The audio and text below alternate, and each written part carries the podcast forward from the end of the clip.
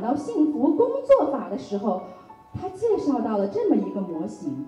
他说，画三个圈儿，第一个圈儿是让你感到有意义的事情，第二个圈儿是能给你快乐的事情，第三个圈儿就是你的优势所在。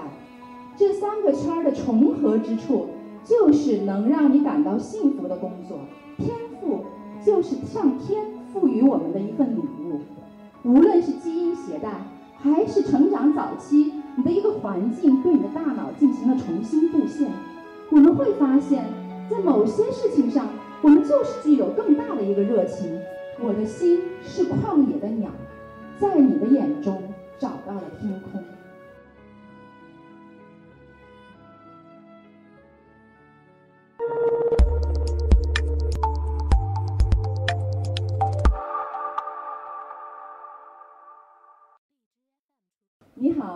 是苏菲。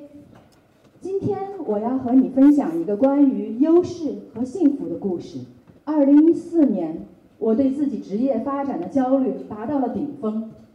身处不断变革、日新月异的互联网行业，我觉得自己越来越跟不上互联网速度。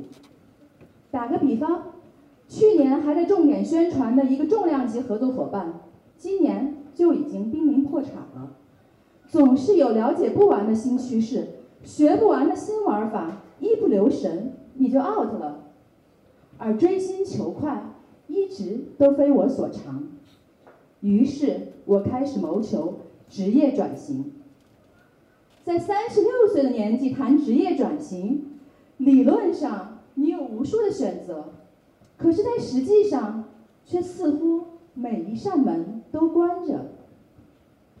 然而，如果从另外一个角度来想，我从二十五岁研究生毕业开始工作，假设工作到五十五岁才能退休，那么三十六岁只不过才走了职业生涯的三分之一。想来想去，没法将就，于是我离开了公司。就在我离职的那个星期，有一天，我先生下班回来对我说。哎，听说清华大学新开了一门课，叫做积极心理学。因为当时我实在是很迷茫，需要一些积极的力量。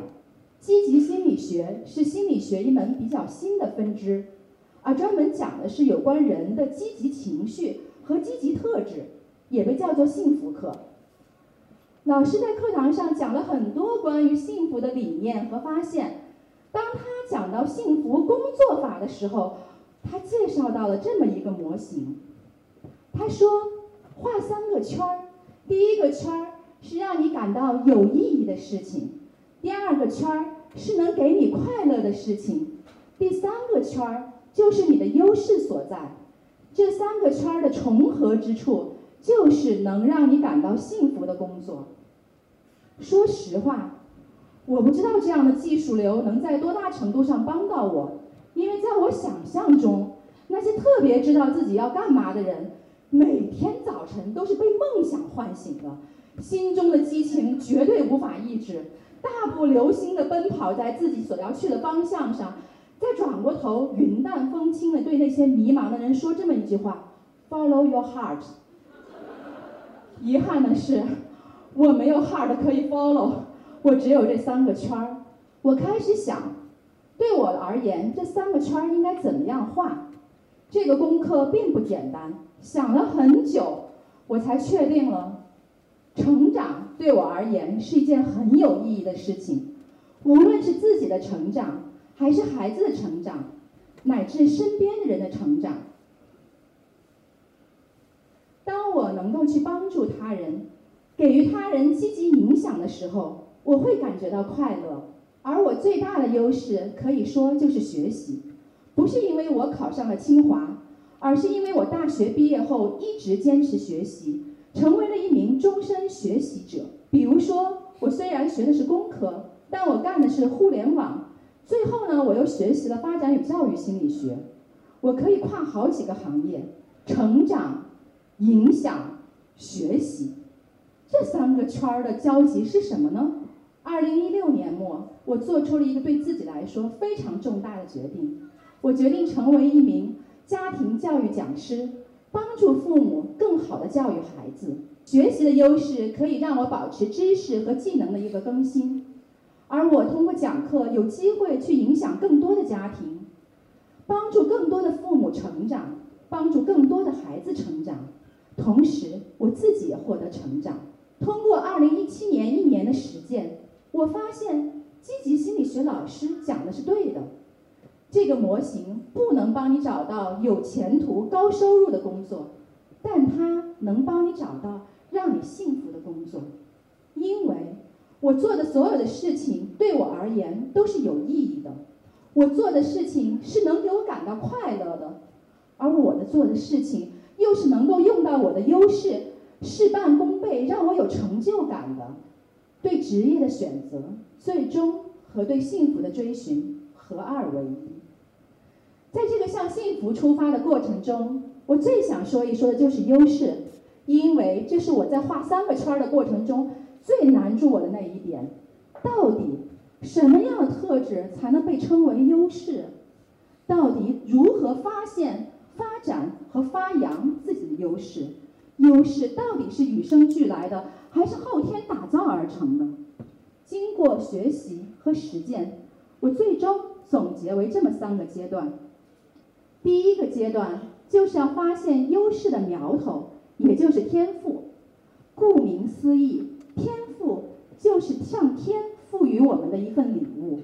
无论是基因携带，还是成长早期，你的一个环境对你的大脑进行了重新布线，我们会发现，在某些事情上，我们就是具有更大的一个热情，没费太多力气就取得了不错的成效。做完了之后。还有深深的满足感，这是微积分。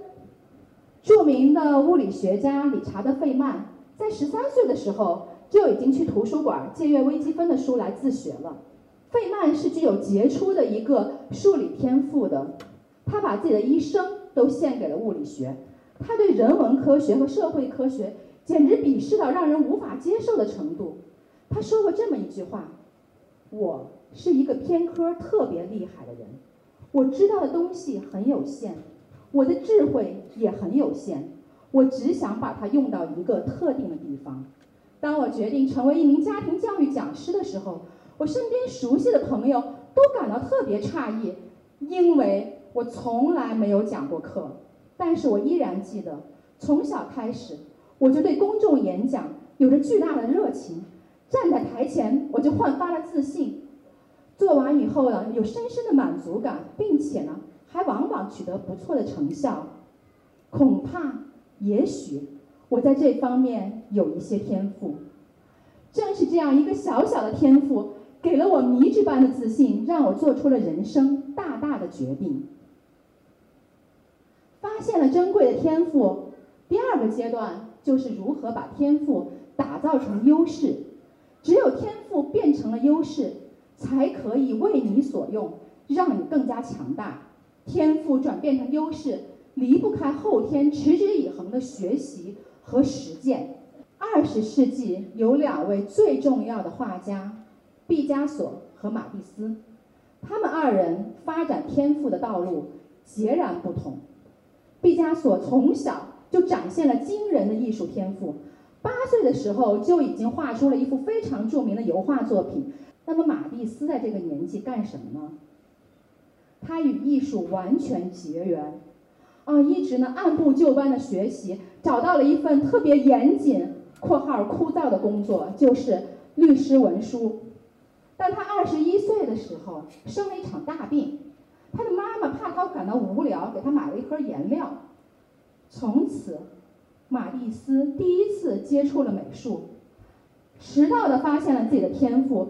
对绘画的热情一发不可收，无疑，毕加索和马蒂斯都具有绘画上的天赋，但是由于人生际遇不同，他们发展天赋的道路不同。可是，我们发现了一个共同点，就是一旦发现了自己的天赋所在，他们就百分之百的把自己的时间、精力和热情投入到这方面的学习、实践和练习中。最终，他们二人都成为了伟大的画家。有了优势，第三个阶段就是要把优势用好。我本来以为我只是能讲课，后来我发现，我逻辑思维的能力，这个得源于我学理工科，能够帮助我把课程设计的逻辑上很通畅，便于理解。于是，我不仅讲课，还开发课程。当我开始关注优势，我发现我能更加好的接纳和欣赏自己。同时，我也能够更加好的接纳和欣赏他人。我之前有一位下属，他在工作上有一些缺点，老板建议我跟他谈一谈。我想了想，他的那个缺点是跟性格有关的，没有办法说改就改。于是我决定把关注点放在他的优势上，鼓励他在他擅长的方面做得更好。最终，他成为了我们团队。业绩最为突出的一名成员。当我离开公司的时候，他给我写下了这样的临别赠言：“我的心是旷野的鸟，在你的眼中找到了天空。”我就不想说我为了这句话流了多少眼泪了，但这句话呢，确实是让我醍醐灌顶，参透了教育的真谛。